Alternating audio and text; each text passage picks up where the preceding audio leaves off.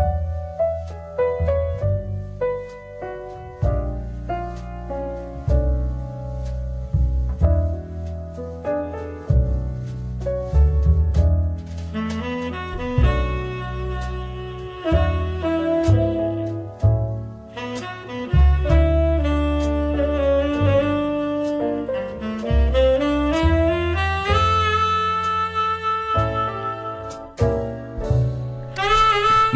Buenas noches y bienvenidos al Club Vintage, el club de los juegos selectos, el club de los juegos de 5 estrellas, el club de los astros y donde solo esos astros son dignos de ser nombrados e invitados a esta selecta hora de la radiosfera española desde la 96.7 FM para el mundo con Edu Pisa, los mandos de la máquina. Amigo Edu, ¿cómo estás? Pues muy bien, aquí esperándote un martes más para, hablar de videojuegos, además el de hoy sí que... Hoy es conocido, ¿eh? Es, conocido. Este es clásico, clásico, básico, es Sonic 1 y Sonic 2 de Master System. No son las versiones más conocidas de este videojuego, pero sí son dos versiones estupendas que merecen estar en el club de los juegos de 5 estrellas, naturalmente. Servidor de ustedes, Tony Piedra Buena, eh, dispuesto a hablar de estos clásicos de Master. Ya sabéis que la Master System es una consola que gusta mucho aquí en el club. En un año además que es el 1991, que ya sabéis que eso es siempre garantía de éxito, esa cosecha de 1991 de la que hablaremos luego. Y en fin, un clásico de 8 bits que quizá por las circunstancias y por el poco éxito que tuvo este videojuego en el territorio norteamericano, a lo mejor nos ha hablado todo lo que se tendría que hablar de este título, así que vamos a intentar dar un poquito de luz sobre estos dos clásicos cartuchos. Comenzamos amigos, pónganse cómodos y sonrían que el club ha vuelto.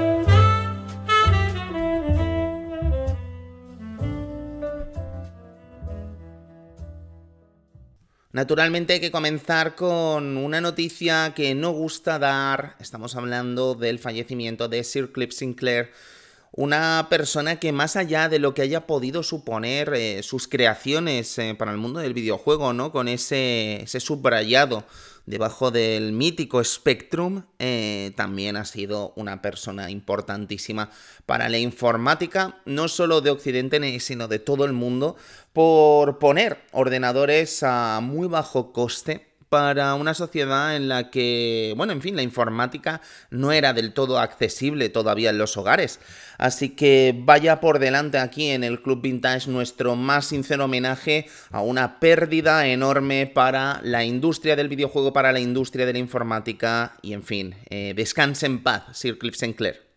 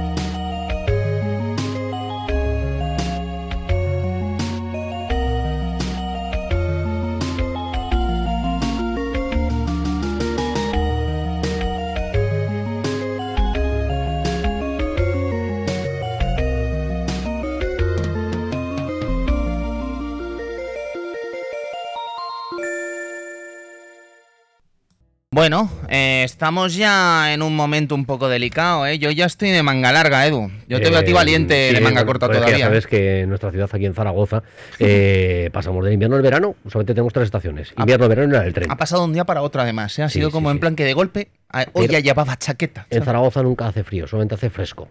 sí, fresco, claro. Más fresco o mucho fresco, pero. sí, sí, naturalmente. Solo para vosotros los maños, cuidado, ¿eh? porque los que, somos de fuera nunca nos acostumbramos a este frescazo. Bueno, pues estamos, eh, como estábamos diciendo, eh, estamos ya llegando a octubre, estamos a muy poquito de llegar a octubre. Eh, estamos en un momento en el que los videojuegos actuales se van a empezar a lanzar cosas muy, muy interesantes en las próximas semanas.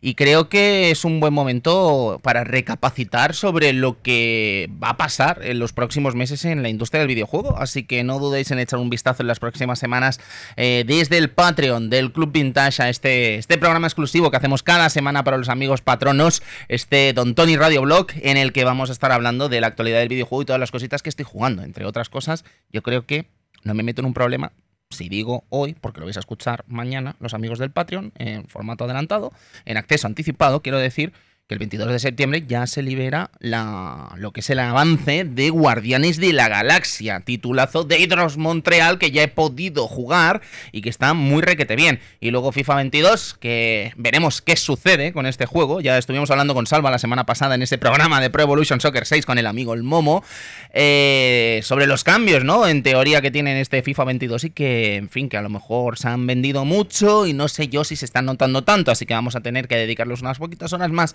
pero bueno, ya os digo, el que quiera escuchar un poco esa información y el que quiera escuchar un poco lo que me han parecido estos videojuegos, no dudéis en pasaros por este Don Tony Radio Blog, el blog de videojuegos semanal, que intenta ser semanal, dicho sea de paso, ya sé que les debo algún programita extra a los amigos patronos, pero no os preocupéis que recuperaremos el ritmo.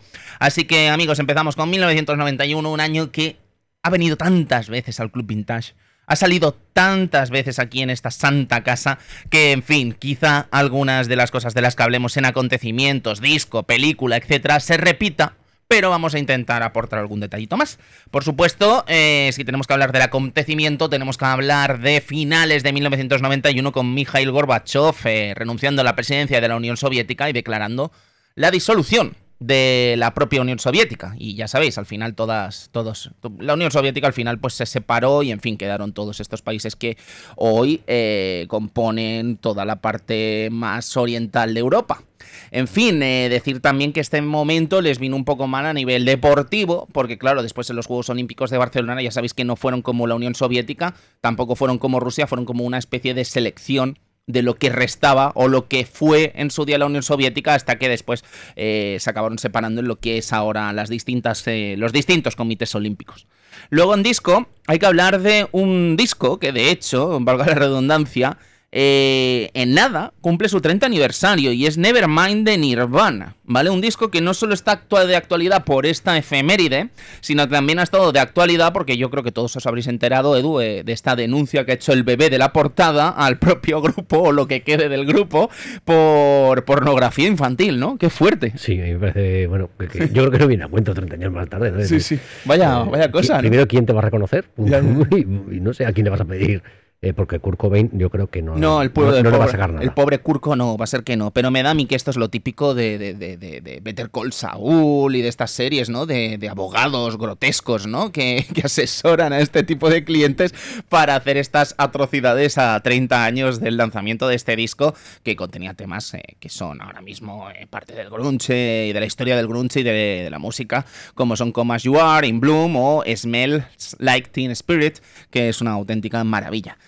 Ah, maravilla. Es la película que hemos seleccionado de 1991, que es una película de humor protagonizada por Charlie Sheen y creo que ya no hace falta ni que os digan ni el título. Estamos hablando naturalmente de Hot Shots, dirigida por Jim Abrams, esta suerte de, parodia, ¿no? De Top Gun, con Joy Bridges, con Valeria Golino o Cary Elwes, en el que, bueno, nos cuentan la historia de, Topper Harley, ¿no? Este, este piloto de cazas eh, que vive en una reserva india y que, en fin, eh, nos cuenta una historia de humor en la que este, este ex... Eh, piloto de cazas vuelve a la marina y se encuentra con historias del todo despampanantes, ¿no? Eh, con Ken Gregory, que también compartió eh, vuelo con el padre del propio Harley, que en fin, que murieron en circunstancias un poco extrañas. Tenemos a la chica Ramada, ¿no? Con esa, ese ardiente vientre, ¿no?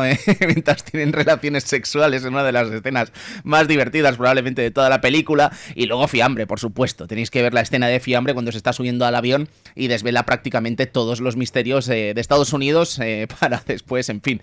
Fiambre, chicos, Fiambre. Maravilla, maravilla de película. No dudéis en verla. Está en muchas, en muchas plataformas es una auténtica pasada. Tenemos en deportes, me he ido a la Copa de Europa de 1991. No creo que la gente lo recuerde, bueno, los que vivieron esto más eh, mayores, naturalmente lo recordarán, pero la ganó un equipo poco habitual en los tiempos que corren en el fútbol internacional o en el continental particularmente, como es la Estrella Roja de en ese momento Yugoslavia, ¿no? Eh, ganó Estrella Roja el Olympique de Marsella, eh, un equipo además en el que estaba jugando en este momento un tal Robert Prosinecki, que seguramente os sonará, y eh, la representación española de esta Copa Europa eh, fue el Real Madrid, que ganó la liga el año anterior. Cayó en cuartos con el Spartak de Moscú. Estrella Roja, además, eh, aquí donde lo veis, también ganó la Copa Intercontinental y ya os digo, la verdad es que una, uno de estos títulos que, se hacen extraño a días de hoy, ¿no? dominados por el fútbol moderno, por los jeques, por los florentinos y por los Laporta, ya no tanto, pero en fin, no quiero entrar a hablar del Barça que bastante tienen ya. Así que amigos, vamos a empezar, si os parece bien, con el título de hoy, vamos a empezar con esta Melodía maravillosa que seguramente os sonará, pero es que hay tanto que decir de las melodías de este Sonic 1 de Master System que, en fin, vamos a empezar con esta canción y seguimos con más.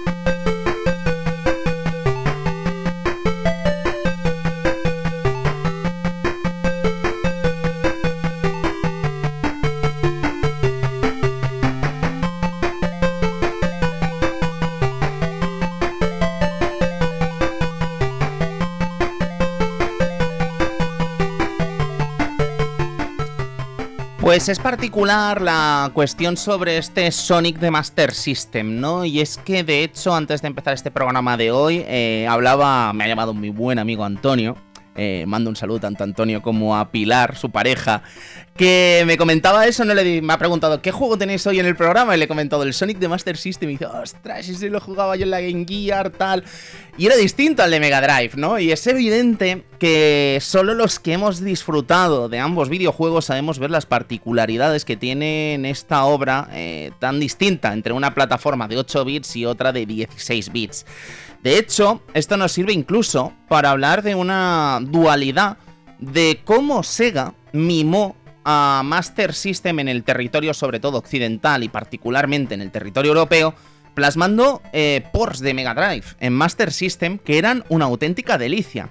Algunos se conformaban eh, en llevar juegos de, digamos, consolas de 16 bits a 8 bits, haciendo auténticos descalabros de sus videojuegos, ¿no? Me viene a la mente, por ejemplo, el caso de, de, de Chuck Rock 1, que no sé si lo recordaréis en Mega Drive, que es una maravilla, colorida, impresionante y tal.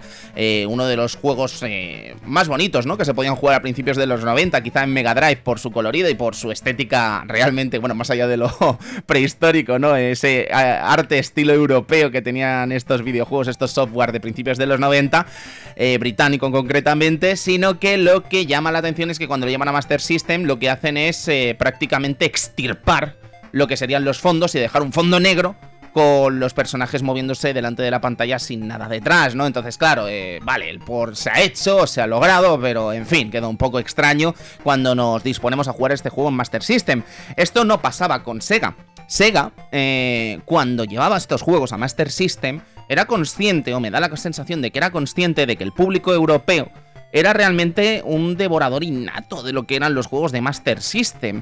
Y tenemos casos como podrían ser, eh, por ejemplo, me viene a la mente Castle of Illusion, el videojuego protagonizado por Mickey Mouse, que voy a decir una cosa que puede ser hasta polémica, pero me parece incluso mejor la versión de Master System que la versión de Mega Drive. Yo sé que hay mucha gente que no opina igual y creo que es opinable, pero el hecho de que haya gente que opine que la versión de Master System pueda ser superior a la de Mega Drive hace como que me sienta más, eh, más defendido, ¿no? De que hay gente que está en mi mismo barco. En el caso de Sonic the Hedgehog, eh, puede sonar extraño, pero hay mucha gente que también prefiere el Sonic the Hedgehog de Master System al de Mega Drive. Y puede parecer increíble para la gente que no lo haya jugado. Pero creo que eso es lo que le da la categoría a este estreno, ¿no? De Master System y lo que le hace realmente un videojuego eh, tremendamente particular. Siguiendo, como vamos a estar hablando luego de este Sonic de Master System, permitidme hablar de otros dos ejemplos que me parecen muy curiosos en estos ports de Mega Drive a Master System, ¿no? Como es el caso de Moonwalker, que evidentemente el de Mega Drive es superior al de Master System, pero siempre he pensado y no porque fuese un juego de mi infancia, que la versión de Master System era más que digna. Más que digna no solo en lo sonoro, con las canciones de Michael Jackson llevadas a estos 8 bits que sonaban eh, de auténtica maravilla, sino que además jugablemente creo que eran un apaño muy digno de lo que se estaba jugando en los 16 bits eh, llevados a los 8 bits sin perder gran cosa. Quiero decir, naturalmente, cuando bailábamos contra los enemigos se ponían a fondo negro y no había nada más. Eh, los sprites, naturalmente, estaban mucho mejor animados en lo que era la versión de 16 bits y hay tantas, tantas diferencias gráficas que, bueno, que podríamos estar todo un programa entero hablando de ello.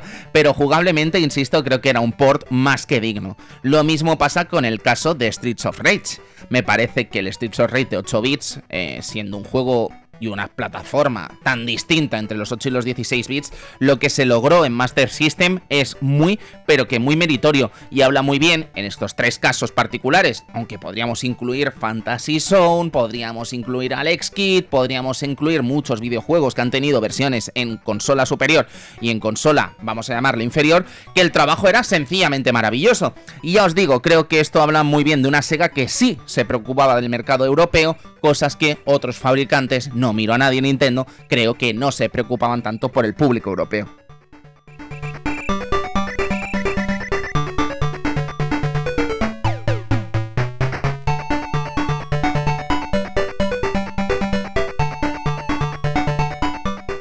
Permitidme una aclaración, ¿eh? ahora que está sonando esta melodía maravillosa de los bonus.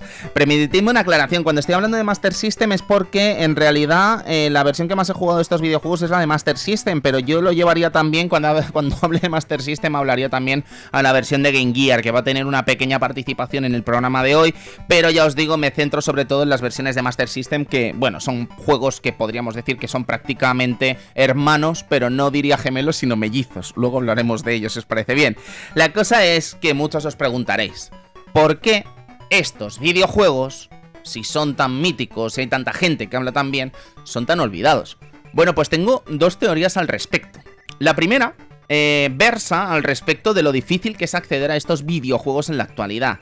Y es que ahora mismo eh, hemos estado eh, recientemente con ese programa sobre la preservación del videojuego y lo importante que es y tal, ¿no?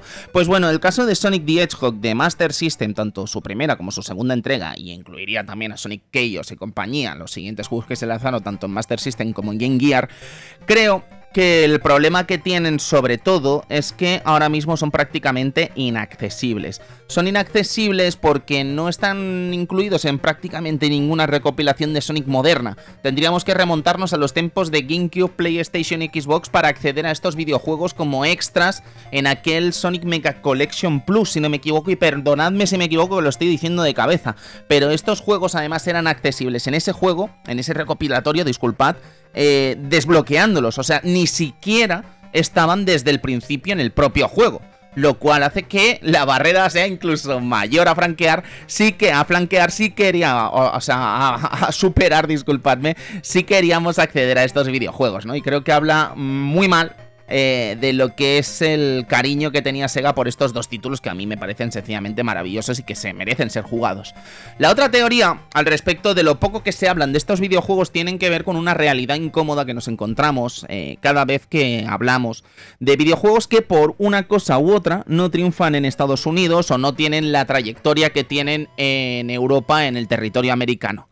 Y es que Sonic 1 y Sonic 2 de Master System, eh, bueno, Sonic 1 sí que llegó al territorio americano, pero Sonic 2 no llegó a estrenarse en el territorio americano. Es un videojuego que se ha quedado prácticamente como una exclusiva casi europea. Eh, digo casi porque ya hablaremos también del tema de Brasil con la Master System, naturalmente. Pero eh, la cuestión es que, como os digo, eh, me da la sensación, la incómoda, me atrevería a decir, de que si estos videojuegos no triunfan en Estados Unidos, la investigación es menor entonces es difícil aportar más detalles de los que ya hay sobre Sonic 1 y Sonic 2 de Master System. Eh, y me da pena, ¿eh? Porque cuando empezamos con este mm, programa del Club Vintage, cuando lo planteé, fue como en plan, no, no, voy a darme contra una pared, voy a intentar sacar más cosas, pero al final es que resulta complicado ir más allá de lo que ya se saben de estos videojuegos, ¿no? Y te da pena porque dices, jolín, con lo buenos que son y lo poco que se hablan de ellos, ¿no? Pero en fin, vamos a intentar desde aquí, desde el Club Vintage, que naturalmente os invitemos a, ni que sea, buscar un emulador, darle a la ROM y disfrutar de estos videojuegos porque de verdad que creo que si no los habéis disfrutado y solo os habéis jugado a los de Mega Drive, os vais a llevar una grata sorpresa.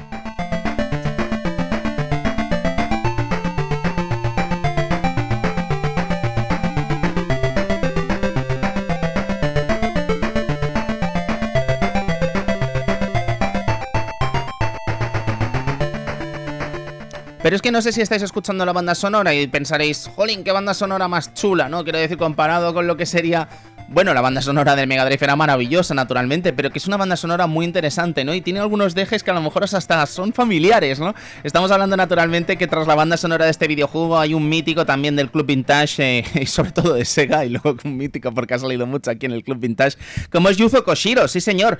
Yuzo Koshiro parece ser que junto a su familia eh, su madre y su hermana, Yano Koshiro, eh, una empresa de videojuegos llamada Ancien, ¿vale? Que es la que se va a encargar de este videojuego. Este videojuego, además, porque para que os situéis, ¿vale? Para que os hagáis una idea, el 30 aniversario de Sonic ha sido hace relativamente poco, eh, fue el 26 de julio de 1991, con ese estreno del videojuego en territorio americano y tal, territorios, bueno, en los distintos territorios en los que se estrenó este videojuego de 16 bits, tuvimos que esperar hasta el 25 de octubre de 1991 para jugarlo en Master es decir, estamos a las puestas de, este 30 aniversario. El caso es que Ancient como os digo, eh, se lanzó al desarrollo de este videojuego sin tener en cuenta, o sea, sin contar con el Sonic Team, que era el encargado del Sonic original. Y en estos momentos, pues imaginar, ¿no? Después del éxito maravilloso que fue Sonic 1, pues ya estaban totalmente inmiscuidos en lo que iban a ser tanto Sonic 2 como Sonic CD. El caso es que eh, es un videojuego en el que sí que se cuenta con el Sonic Team, que les dan bocetos, les explican, bueno, son. se apoyan, digamos, de alguna forma en lo que es la idea original del propio erizo y demás. Eh, un erizo que todavía estaba en sus inicios de éxito, podríamos decir, estaba todavía probando las mieles del éxito. Y bajo ese pretexto que aprenden del Sonic Team crean lo que sería este videojuego con notables diferencias a lo que veríamos eh, con respecto a Sonic CD, a Sonic CD, a Sonic en las consolas de 16 bits. Deciros que tiene ni más ni menos que 3, 6, 6, 6, 6 niveles eh, subdivididos en tres pantallas cada uno. Y se dan circunstancias muy muy curiosas, ¿no? Por ejemplo, que vamos a empezar con Green Hill Zone, como no podría ser de otra forma, ¿no? O veremos que después sí que puede ser de otra forma. Y vamos a avanzar por distintos niveles que no tienen nada que ver en realidad con los demás, eh, con los de Mega Drive. Eh, tenemos Bridge Zone, una, tema, una zona maravillosa de la que voy a intentar a ver si podemos escuchar su tema para que veáis eh, la calidad sonora que tenía este videojuego. Jungle Zone, que es una maravilla también, sonoramente hablando. Labyrinth Zone, que me atrevería a decir que dices, tío, ya que rescatas una pantalla de Mega Drive, haber rescatado cualquier otra, ¿no? Naturalmente, no la del agua, que en fin, que nos ponía todos un poco nerviosos, ¿no? Eh, Scrap Brain Zone y Sky, by, eh, Sky Base Zone. El caso, chicos, es que, como os digo, tienen particularidades muy muy distintas con respecto a lo que veíamos en los 16 bits. La primera que llama la atención, naturalmente, eh, está en lo que es la propia jugabilidad. Me atrevería a decir que el tropo que se le ha, digamos, el San Benito, ¿no? Que se le ha metido siempre a Sonic del tema de la velocidad, ¿no? De que me paso los Sonic eh, tirando para adelante y saltando y no hago nada más. Eso es una gran mentira para cualquier jugador que juega videojuegos de Sonic. Eh, sí que me atrevería a decir que este Sonic tiene realmente eh, más concepto de lo que serían las plataformas que sus hermanos mayores, sin que sus hermanos mayores no tengan plataformas. Dios me libre de decir eso, naturalmente. Pero es que es una acción mucho más pausada, es eh, una acción que creo que exige incluso más precisión en algunos saltos, pero creo que es uno de los mejores videojuegos que vas a jugar en Master System sin duda. Además, como estábamos hablando antes, eh, se atreve a hacer cosas muy distintas con respecto a, a su versión de 16 bits. La que llama la atención más allá de lo propio jugable, sabes que ya veréis que la física del salto es muy distinta, la forma en la que tiene Sonic de correr es muy distinta, incluso el comportamiento de los enemigos es muy distinto. Eh, llama la atención el tema de las esmeraldas. Como no podía ser de otra forma, vamos a tener que coger las distintas esmeraldas del caos eh, a lo largo de este videojuego. La cosa es que si en Mega Drive lo hacíamos eh, con los, las pantallas de bonus, ya sabéis, llegábamos al final de la pantalla y si conseguíamos una cantidad de anillos X, eh, aparecía ese anillo gigante, nos metíamos y empezamos en ese, en ese, en ese bonus lisérgico, ¿no? De las palomas y del tema este dando vueltas y tal. Aquí en este caso lo que tenemos es que buscar en el propio escenario, en uno de los tres escenarios, normalmente está en el 1 y en el 2, bueno, siempre está en el nivel 1 o en el nivel 2, donde está oculta la esmeralda del Es decir, que tendremos que hacer un trabajo incluso más allá del propio de plataformas, hacer un trabajo de exploración por estos mapas. Y no siempre es fácil encontrarlos, ¿eh? porque vamos a tener casos en los que están ocultos tras pinchos, vamos a tener casos en los que estas esmeraldas están debajo del propio escenario y vamos a tener que ingeniárnoslas para meternos debajo del escenario, hay otras que están sencillamente ocultas, en fin, creo que se hace un gran trabajo y aporta una cosa muy distinta a lo que es el Sonic de 16 bits. Luego, eh, lo que llama la atención también es que eh, el equipo de Ansien, eh, que, del que no hemos hablado, por cierto, Ansien, como os decía, está formado sobre todo por la familia de, de, Yuzo Koshiro. Este videojuego está de hecho dirigido por la hermana de Yuzo Koshiro, Ayano Koshiro. el caso es que Ancien estuvo detrás de videojuegos como, evidentemente, Streets of Rage 2, Streets of Rage 3, pero también estuvo detrás de Story of Thor, un clasicazo brillante de Mega Drive, que algún día quizá esté aquí, ¿no? En el club de los juegos selectos. Deciros que se atreve a hacer cosas distintas. Porque si hablamos, por ejemplo, de Bridge Zone, hablamos, por ejemplo, de la segunda pantalla del segundo mundo, en el que nos encontramos con una pantalla de scroll vertical en el que, mm, eh, no, perdonad, de scroll horizontal en el que el escenario nos está persiguiendo, que eso es algo como muy habitual, muy, que era muy habitual en videojuegos como Super Mario Bros. 3, pero que aquí en los juegos de Sonic nunca habíamos visto en realidad, ya sabéis, esas pantallas de eh, que de alguna forma te estás persiguiendo el escenario y si nos quedamos clavados en una zona de salto que no podemos efectuar, la pantalla nos empuja hacia el vacío. Pues bueno, pues en este Sonic tenemos una de estas pantallas y es bastante curiosa y es bastante desafiante. En el caso de Jungle Zone, que es el tercer mundo, eh, tenemos lo contrario, ¿no? Una pantalla de scroll vertical, es decir, según vamos avanzando en una catarata, eh, subiendo distintos troncos que se van lanzando desde la catarata, vemos como el scroll va subiendo y subiendo. Y si no logramos efectuar los saltos correctos, al tocar lo que sería el límite de la pantalla, da igual la altura que hubiese debajo, si tocamos el límite de la pantalla estamos muertos. Esto no pasaba en ningún otro videojuego de Sonic y creo que es muy interesante porque se atreve, como os digo, a hacer cosas muy muy distintas. Pero si os parece bien, voy a hacerle una petición a Edu y es que ponga de nuevo la primera pista, Edu, de la que hemos escuchado, la primera canción. Y me, a ver si puedes ponerla por el minuto 3 más o menos. Mm, creo, por aquí. más o menos, a ver si conseguimos escuchar la canción.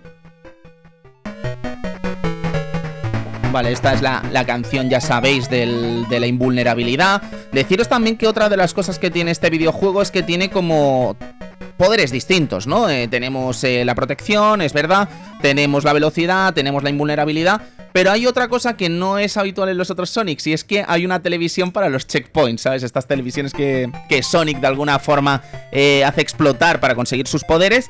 en este caso hay unas de checkpoints a mitad de la pantalla para que cuando nos maten empecemos la pantalla desde ahí. Esta es la canción que queríamos escuchar, podemos subirla un poquito, Edu, para ver ese, ese tono Koshiro que tiene.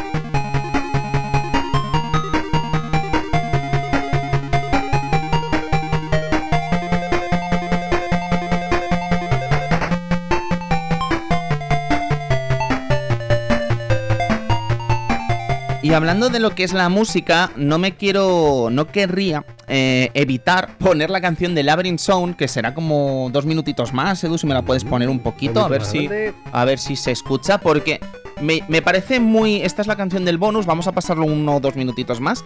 Me parece muy curioso cómo eh, Ancien, de alguna forma, es capaz de poner una melodía mejor a Labyrinth Zone que el propio Sonic Team. Porque no sé si recordaréis la canción de Labyrinth Zone en Mega Drive, que era como, no sé, me parecía hasta muy feliz para lo dramática que es esa pantalla en realidad, con el tema de lo que es el asunto este de, ahogarse, del oxígeno y tal. A mí esa canción, eh, no, no, sé por qué, pero a mí esa pantalla siempre me ha puesto muy nervioso. Y creo que aquí en Labyrinth Zone, en Master System, sí que se logra mm, captar un poco la esencia de esa pantalla. No sé si podemos pasar un poquito más, Edu. Esta es.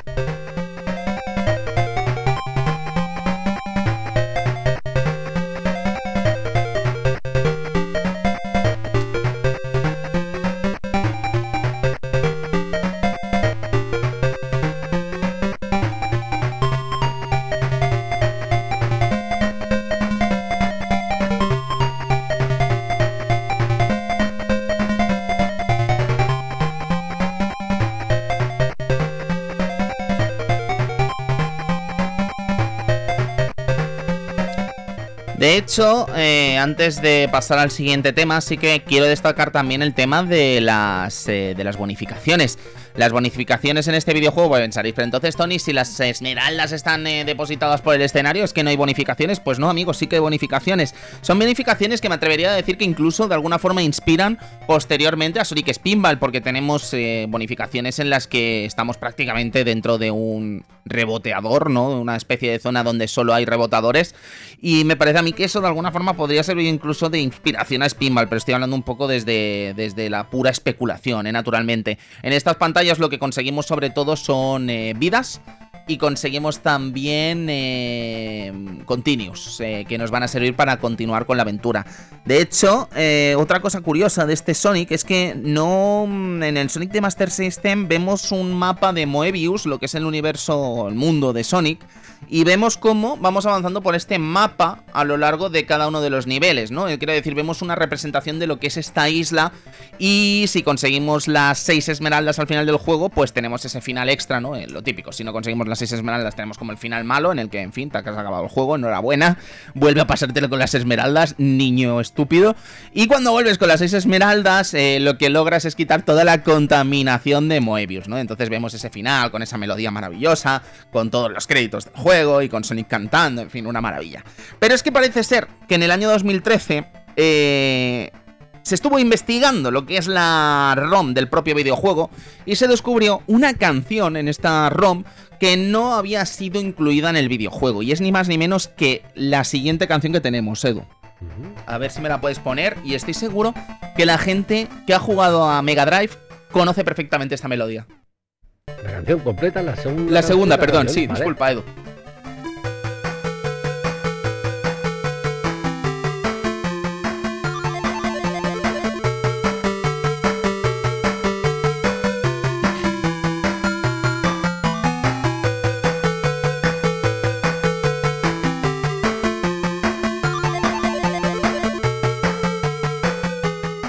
Es ni más ni menos que Marvel Zone, que ya sabéis que es el segundo mundo de Sonic en Mega Drive.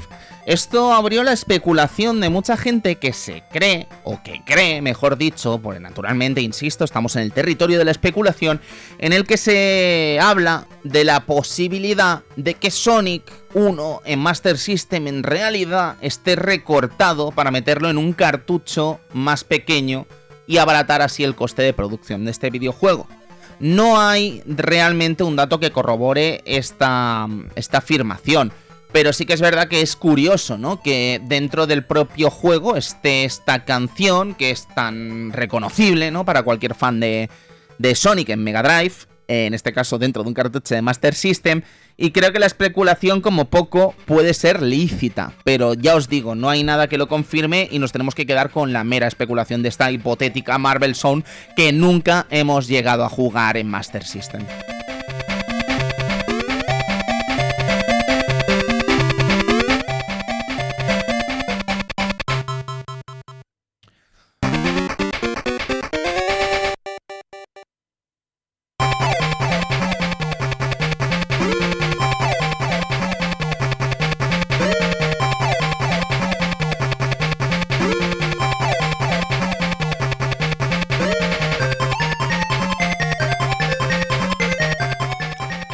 Y nos vamos a ir uno, un tiempo después para hablar de la que es su secuela en Master System, Sonic the Hedgehog 2. Diréis, Jolín, pues Tony, ¿cómo me has vendido? Espero que me digáis esto. ¿Cómo me has vendido este Sonic 1, este videojuego de Ansien? ¡Qué maravilla! Eh, tengo ganas de jugarlo, espero que el 2 lo haga Ansien. Pues no, amigos, no lo hace Ansien. Este videojuego pasó a manos de otra empresa, pasó a manos de Aspec. Aspec eh, es una empresa que seguramente no suene demasiado. Eh, Creo que aunque son videojuegos de empresas distintas, es evidente que tuvo que haber algún tipo de contacto entre Ansien y Aspect, porque es evidente que los sprites eh, se usaron. Eh, la mecánica jugable es prácticamente la misma, no es como veremos después en Sonic Chaos, que prácticamente cambian todos los sprites y cambia todo lo que es la física de salto y tal. Yo creo que aquí tuvo que haber algo, naturalmente, porque es que son juegos que se ven claramente, ¿no? Que es secuela del uno del otro.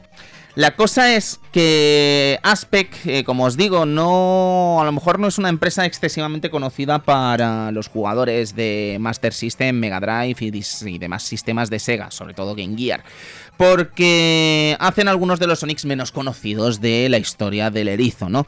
Eh, comenzando por este Sonic 2 de Master System, que como os digo, no y Game Gear, que no llegaron al territorio norteamericano en su versión de Master System, pero luego están encargados de la versión de 8 bits de Batman Returns, que es un juego muy, muy interesante, que algún día, no sé si llegará a estar algún día en aquí en el Club Vintage, porque no me atrevería a decir que es de 5 estrellas, pero a lo mejor sí me atrevo a deciros que es un juego de 4 estrellas, ¿eh?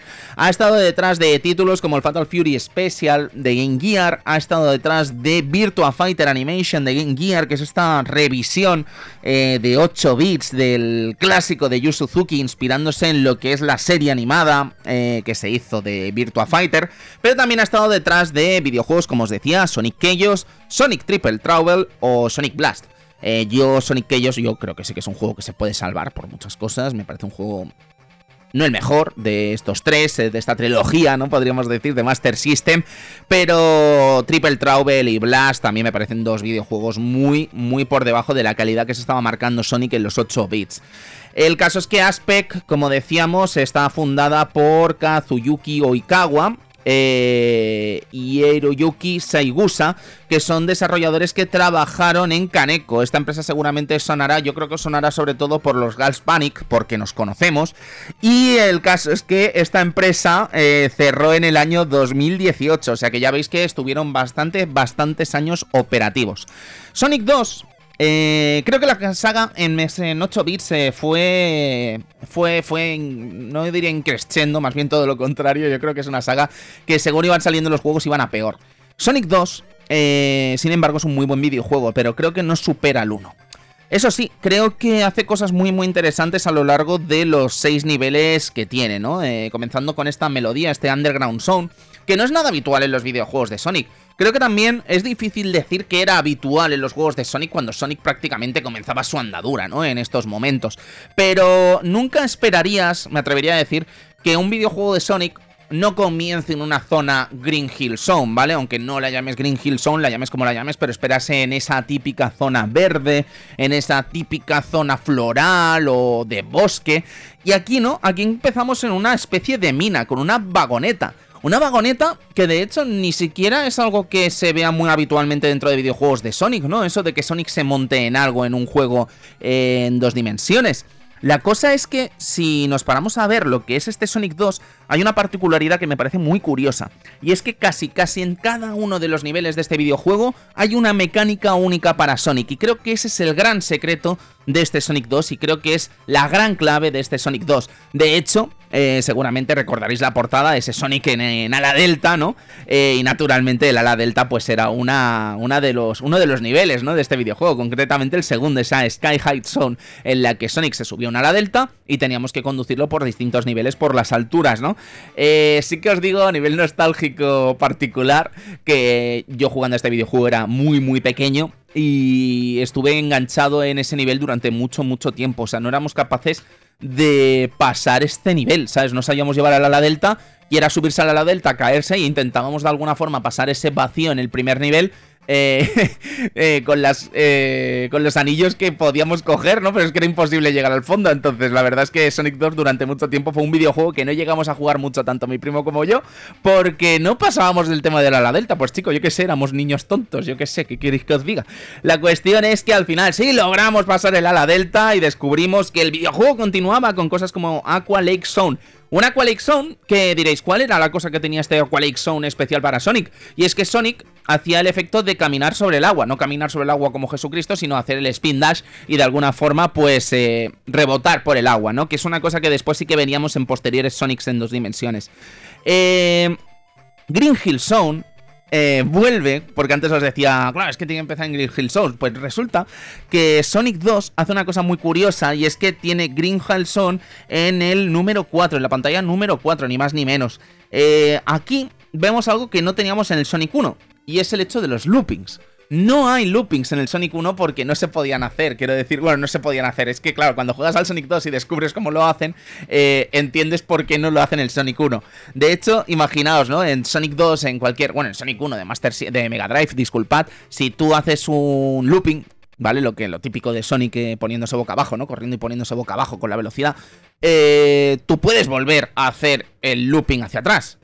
Pues aquí resulta que no. Eh, parece ser que solo está el sprite animado de izquierda a derecha. Entonces, claro, cuando pasas un looping, hay una especie como de puerta mm, imaginaria que no te deja volver a hacer el looping en el sentido contrario. ¿Por qué? Porque seguramente no exista el sprite de Sonic corriendo boca abajo, eh, de izquierda a derecha, pero sí de derecha a izquierda, ¿no? No sé si me estoy explicando, pero quiero decir que al final es más una triquiñuela técnica que realmente algo que se pudiese hacer de normal en esta versión de 8 bits. Luego tenemos Gimmick Mountain Zone y tenemos Scramble X Zone. Decir también que en Aqua Lake Zone, además de esto de chapotear, también teníamos algo que no era mm, habitual en los Sonics, que después sí que lo vimos en algunos títulos, que es esto de envolver a Sonic en una burbuja de oxígeno y poder navegar dentro de ella en las profundidades del agua sin miedo a ahogarnos, ¿vale? Que ya sabéis que esto siempre ha sido una cosa que ha preocupado a todos los fans de Sonic porque, madre mía, siempre te llevas ese sustico. Decir que eh, además eh, había un primer enfrentamiento en este videojuego contra una suerte de Sonic metálico. Un Sonic metálico que no era Metal Sonic exactamente todavía, ¿sabes? Pero sí que es verdad que es curioso, ¿no? Cómo se repitió, cómo se repitió este concepto que después se haría tan sumamente famoso en la versión de Mega CD. En la zona de Gimmick y en el en Gimmick Mountain Zone y en Scramble X Zone sí que vamos a tener también otra mecánica que es una especie de giro un giro rodante en el que Sonic se puede subir. Imaginad que es una estructura circular en la que Sonic se puede subir y damos vueltas dentro de ella, ¿no? Entonces podemos usarla para saltar y tal. Y esto tampoco es una cosa que se viese demasiado en los distintos Sonics. La cosa es que aquí se repite también el tema de las esmeraldas. Aquí se repite el hecho, hay una cosa curiosa también, y es que en el Sonic 1, eh, al contrario que en las versiones de Master System, cuando hay de Mega Drive, disculpad, cuando te hacen daño salen todos los eh, anillos y puedes cogerlos, en la versión de Master System solo se ve un anillo que salta y no puedes cogerlo, pero aquí en la versión de Master System de Sonic 2 sí que saltan como 4 o 5 anillos, aunque tengas muchos, solo saltan 4 o 5 porque al final las limitaciones técnicas son las que son, y en este caso sí que podemos coger esos anillos para eh, volver a tener al menos ese toque, ¿no? Esa esa, invulnerabilidad. Algo que me parece muy decepcionante, que se me ha parecido muy decepcionante de Sonic 2, es que Tails está por todas partes, ¿no? Quiero decir, está en la portada, está en la presentación del juego, en la que vemos a Tails eh, siendo secuestrado por Robotnik, pero luego a la hora de la verdad, Tails no sale en el juego, solo sale en todas las pantallas, en una especie de introducción, ¿no? Del nuevo nivel que vamos a hacer, en las que vemos al propio Sonic y al propio Tails en la pantalla, pero luego no está en ninguna parte Tails. Y la verdad es que, claro, es una cosa decepcionante para todos los jugadores que estábamos locos por disfrutar, disfrutar del zorrito en este videojuego, ¿no? En este videojuego que se lanzaba en Master System.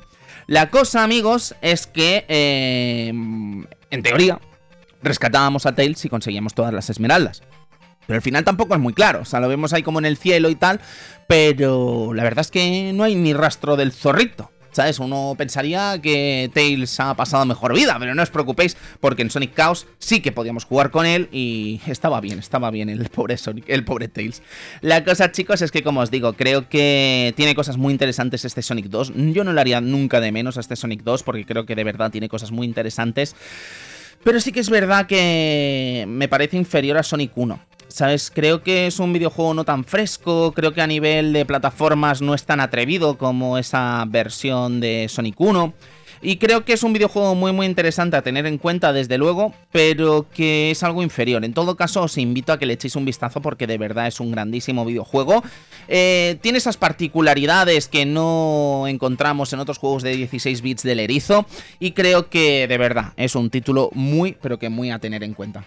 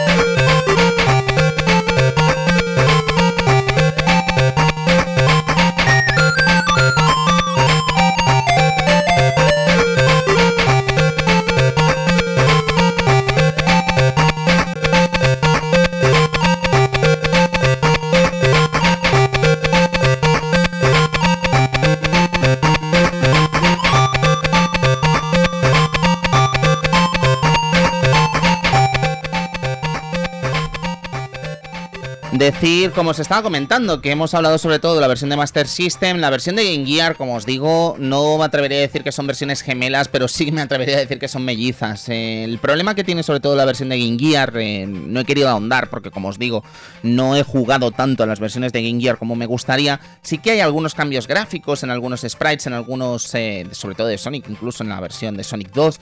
Tenemos algunos cambios en las propias pantallas, ¿no? Por ejemplo, en el caso de Jungle Zone en Sonic 1 eh, la veo como mucho más eh, nutrida y mucho más colorida en Game Gear que en Master System.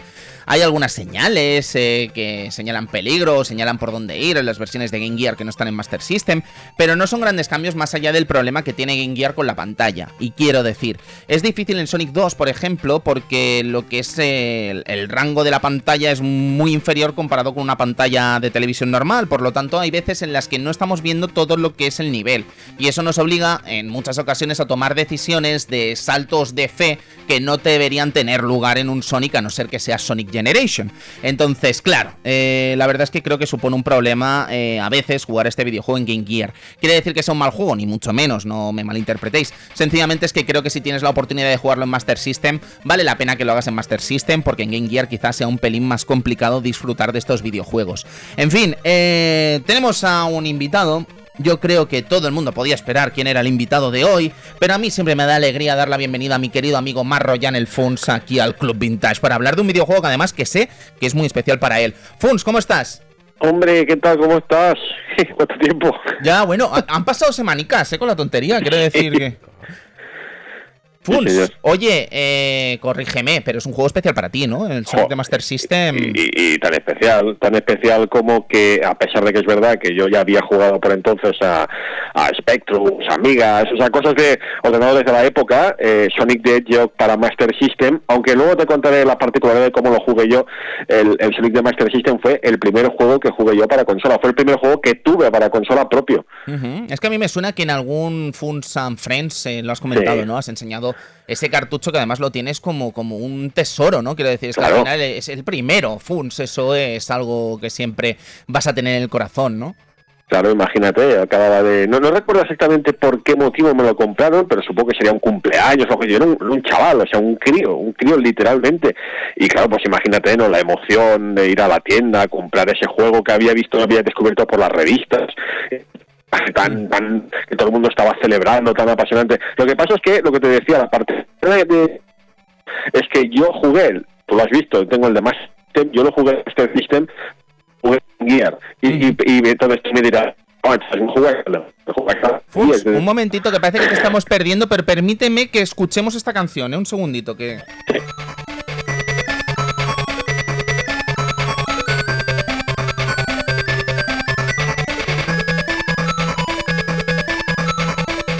porque esto es curioso, ¿eh, Funs, tío? Porque muy pocos Sonics ponen Green Hill Zone en el cuarto nivel, ¿vale? Como hizo Sonic 2 en Master System.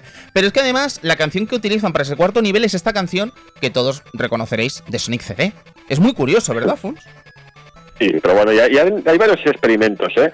Si vas mirando la discografía de Sonic, verás que hay muchas canciones muy míticas de algunos juegos que luego descubres que ya ven sido utilizados en los 8 o los 16 bits. No es tan raro, ¿eh?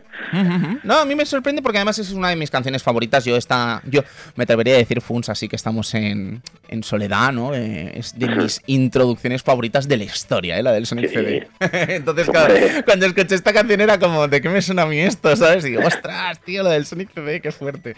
Funs, eh, particularidades del Sonic 1 versus eh, Master System versus Mega Drive. Hay quien dice que le gusta más el de Master System que el de Mega Drive. ¿A que no está loco? No está loco, para nada. No sé si compartirlo. No, pero yo tampoco. Yo no lo comparto, ¿eh, Funs? a mí me parece que Sonic 1 de Mega Drive es mejor, pero me parece una afirmación a considerar. ¿Vale? Y me parece importante y me parece que habla muy bien del trabajo de Ansien con este videojuego, Funs creo que lo más importante no es el hecho de ver cuál es mejor, sino que, a, diferencia de lo que ha pasado con otras versiones, eh, Sega podría haberse limitado a hacer un juego del montón, una conversión más sin, sin, sin más recursos, pero no, decidieron apostar fuerte por una conversión que, que es no tienen, yo creo que la frase es, no tienen nada que envidiar, eso sí que es lo principal, no tienen nada que envidiar a la, a la principal, a los 16 bits. El caso Funs, eh, ¿qué destacarías de este videojuego? Porque sí que es verdad que creo que se atreve a hacer cosas interesantes, ¿no? Como esas pantallas, esas pantallas de scroll en Bridge Zone o Jungle Zone. Pero también es que musicalmente es delicioso, tío. ¿Tú te has parado a pensar, Funs, que Labyrinth Zone captura mejor lo que debería ser una canción de Labyrinth Zone en 8 bits que en 16 bits? Puede ser, de hecho también tiene sus propias canciones, ahí se nota la maestría de Yuzo Koshiro. Es verdad que se atreve a hacer cosas, ¿no? Que, que en Mega no se atreven. Eh, no sé, como mínimo lo hacía muy difícil, ¿vale? Y es verdad que luego ya de mayores lo hemos disfrutado de otra manera, pero yo recuerdo de chaval eh, que el de Mega Drive costaba muchísimo menos que el de Master, no solo por estas fases tan especiales, el scroll automático, que cuando perdías los anillos era más complicado recuperarlas que en Mega Drive, mm. era un juego más no sé si, claro, en la, en la, época no se puede decir un juego más para pro gamers, ¿no? Porque no existían para nada, pero sí era un juego que se hacía durar más, ¿no? Era más, eh, era más difícil, más complicado y requería, pues yo creo que requería eh, poner todos los cinco sentidos, cosa que en el Mega Drive, no digo que no, pero quizá era un poco más relajado, ¿no? Era una experiencia un poco más, no sé, no sé si decir para todos los públicos, pero sí era más, no sé, no, no frustraba tanto como mínimo, eso seguro. Puede ser, puede ser, estoy muy de acuerdo con la afirmación Funs. Eh, Sonic the Hedgehog 2, eh, ya sabes, eh, desarrollado por Aspect. me atrevería, no sé cómo lo consideras tú, Funs. Supongo, ¿te gusta más el 1 que el 2?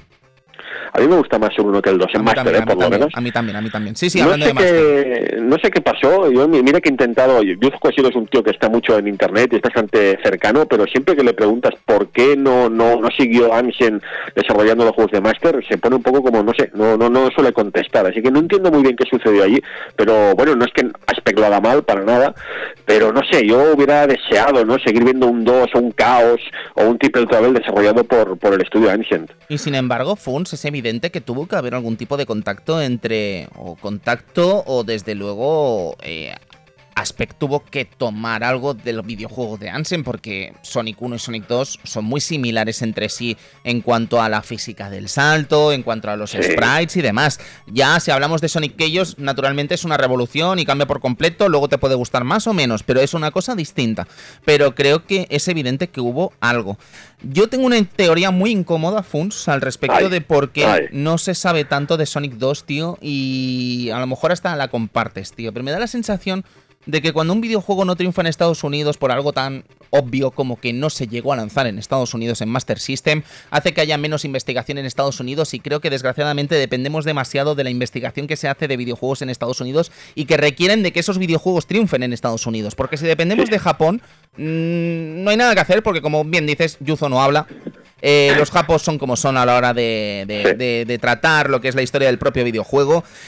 Y me temo que en el caso de Europa, de cosas que triunfan en Europa y tal, pues acaban teniendo. No se acaban vendiendo tan bien como se vende en la historia del videojuego en Estados Unidos, ¿eh? no sé si estarás de acuerdo con esta afirmación, Funso, la ves muy. No, no, no, totalmente, es que es así, o sea, ya sabes que si otra cosa no, pero lectura y biblioteca sobre historia tengo un montón y es verdad que es, que es, que es así. Si un juego en Estados Unidos, como la mayoría de la producción que se pueda entender, se entiende, que podamos entender un idioma que no sea japonés, eh, llega de Estados Unidos, si un juego en Estados Unidos no ha calado, no ha tenido una no, no ha tenido una trascendencia, pues es como si no existiera. Y es así, entonces desde Europa, pues nos tenemos que mover un poco, porque ya sabemos que Europa éramos el tercer mercado, éramos unos mindundis, por desgracia es así, eh, te intentas buscar la vida e intentas recurrir a Koshiro o a la gente, incluso yo he intentado hablar hasta con, con Ayano Koshiro, que también estuvo ahí metida, y, y se cierran en banda, eso es como los japoneses, que se cierran en banda. Todo lo que sabemos de los juegos es curioso, pero todo lo que sabemos de los juegos japoneses de Sonic no es por los propios eh, desarrolladores japoneses, sino por los americanos que estuvieron con ellos. Entonces, claro, si el si el 2 no hay esta esta comunicación, pues mm, es como si no hubiera historia. Eso ha sido triste. Ya que triste, Funs. Eh, vamos a seguir hablando de cosas tristes, si te parece bien. Eh, qué, triste que no se pueda jugar de forma sencilla estos videojuegos a día de hoy. Que quiero decir que, a ver, que no es difícil bajarte un emulador y las dos ROMs, ¿de acuerdo? Pero te quiero decir que qué tragedia que nadie pueda comprar estos videojuegos a día de hoy, ¿no, Funs? Sí, pero esto sucede esto sucede en todo. Mira, de hecho ayer me, alegré mucho porque salió la noticia esta de que los Castlevania de Game Boy Advance podrán ser jugados en grandes plataformas como pues eso, Play 4 y compañía y, pensaba, y pensaba, menos mal, es que cuántos juegos hay de Game Boy, de Game Gear, de Master System, de tantos soportes que es que no se pueden disfrutar. ¿Por qué las versiones 8 bits de los clásicos o incluso te diré las versiones de portátiles como Nintendo DS o PSP son siempre tan malogradas, no aparecen en las compilaciones, no no son recopiladas? ¿Por qué? Si en ocasiones incluso son hasta, bueno, si no mejores, lo he dicho, que no tienen nada que envidiar. Nos estamos perdiendo un legado tremendo de los 8 bits y de otras consolas portátiles que, jo, tío, vamos a reivindicarlos porque nos estamos perdiendo joyazas, si no. Total, Funs, y más de un icono del videojuego como es Sonic, ¿no? Ah, por acabar un poquito, Funs, eh, qué bien habla de Sega estos videojuegos en Master System portados entre... Bueno, no, más que portados, no, ¿no? De redesarrollados para Master System, ¿no? Porque habla mucho del cariño que imprimió a una plataforma que tampoco fue un gran éxito ni en Japón ni en Estados Unidos, ¿no? Y en cambio se portaron muy bien con el territorio europeo, que era una consola que funcionó muy bien aquí. Sí, de hecho, mira, incluso el, el, Triple Travel creo que pues, salió en Japón, evidentemente, pero también ya, ya no solo, ni siquiera salió en, ningún formato fuera de Europa. O sea, que sí que realmente se nota que, a pesar de las muchas cosas que podemos decir contra Sega, que podemos decir muchas, es evidente, se nota que a diferencia de otras empresas, que no diré, pero que todos tenemos en mente, sí que como mínimo mimó en este sentido el mercado europeo y sabían que, oye, Master System no era un ordenador de 8 bits y no lo petaba como algunos otros sistemas de la época, pero se notaba que había un cariño y que se preocupaban para que el público europeo pues disfrutara de estas joyas. Y sí, te dice mucho porque realmente es lo que dices tú, Master System en, en Japón no fue ningún éxito, así que realmente podrían haber dicho, oye, paso de seguir lanzando Sonic para estas plataformas, pero lo hicieron y eso hay que reconocerlo, esto está claro. Totalmente, Funs. ¿En qué estás enfrascado ahora, don Funs? ¿Qué me cuentas? ¿Cómo que, que estoy enfrascado? No sé, ¿qué, estás haciendo? ¿Qué es de tu vida? ¿Con qué estás? ¿Con el canal de YouTube? sí, mira, me esté perdiendo, Funs? No, pero de hecho, mira, me has pillado editando vídeo porque, ah. claro, como ya han pasado las vacaciones, pues hay que volver a la edición. Claro. edición. Es que aquí el colegui Funs me dice, bueno, no sé si visteis que puso un tuit en plan, tengo que descansar porque, claro, el verano, no sé qué. dije, claro, Funs, si es que es un tesoro nacional, si es que el Funs tiene que descansar. A los 10 minutos del tuit estaba escribiéndome un mensaje, oye, Tony, el Halo 2 en mapas del Halo 2 salió en formato físico. Digo, Funs, eres un cabrón, pero si acabas de decir que estás de vacaciones, tronco, descansa. No, pero... pero, habla, mucho de tu, habla mucho de ti, Funs, de lo, de, de, lo cómo te tomas esto y del tesoro nacional que eres para la industria del Funchi. Pero a mí que me, me relaja, tío, porque eso era para una, era para una columnita, para 3D juegos, y a mí me relaja mogollón. Ah, entonces, y, es para 3D juegos, vale, vale. Entonces no he dicho nada, Funchi, no he dicho nada. Hombre, a ver, a ver, a ver, ¿qué pasa? bueno, bueno, nada, Funch, muchísimas gracias por poner tu sello aquí en el Club Tintas de nuevo. Ya sabes que es tu casa y espero que nos veamos prontito, Funchi. Venga, nos vemos muy pronto, seguro que sí. Seguro. Abrazo grande. Venga, gracias. Hasta luego.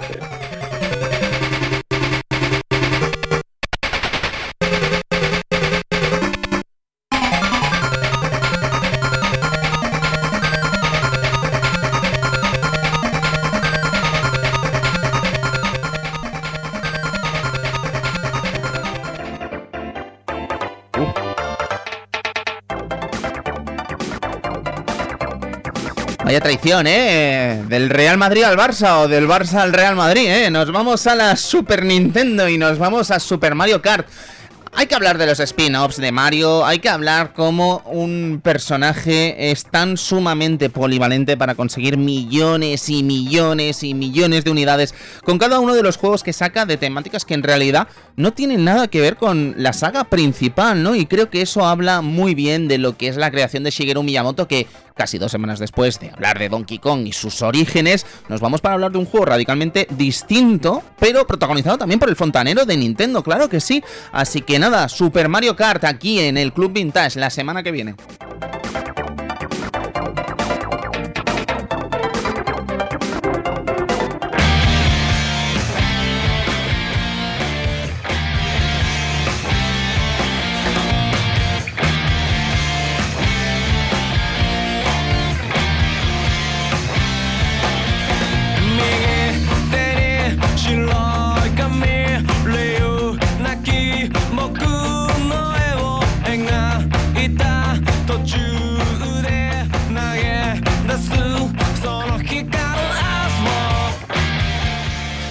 Y esto yo creo que va a ser pura nostalgia para los fans de Nintendo DS. Nos vamos a conocer a Inis, nos vamos a conocer el Osta Takae Wendan y vamos a hablar de lo que fue ese éxito de Nintendo DS en sus primeros años con títulos sencillamente maravillosos que revolucionaron para siempre los videojuegos portátiles. Vamos a pegarnos un viajecito por allí por el año 2004-2005 que realmente creo que va a ser muy nostálgico, muy interesante y muy enriquecedor para hablar de una consola por la que nadie daba un duro y que acabó siendo la gran líder.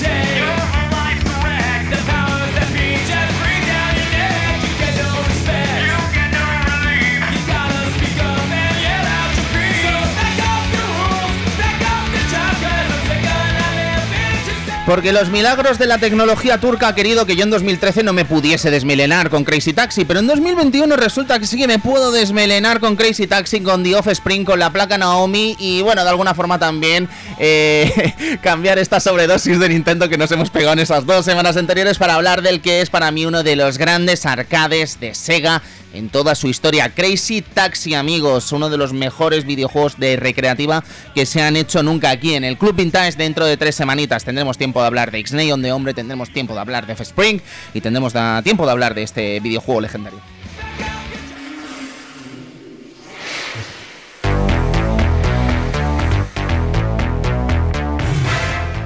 Bueno, y nos vamos a marchar porque nos hemos gustado escuchando F-Spring y Tataka Wendan. Eh, amigo Edu, muchísimas gracias. Gracias a ti por venir una semana más. Nos vemos la semana que viene aquí en el Club Vintage, amigos. Adiós, cuidaos.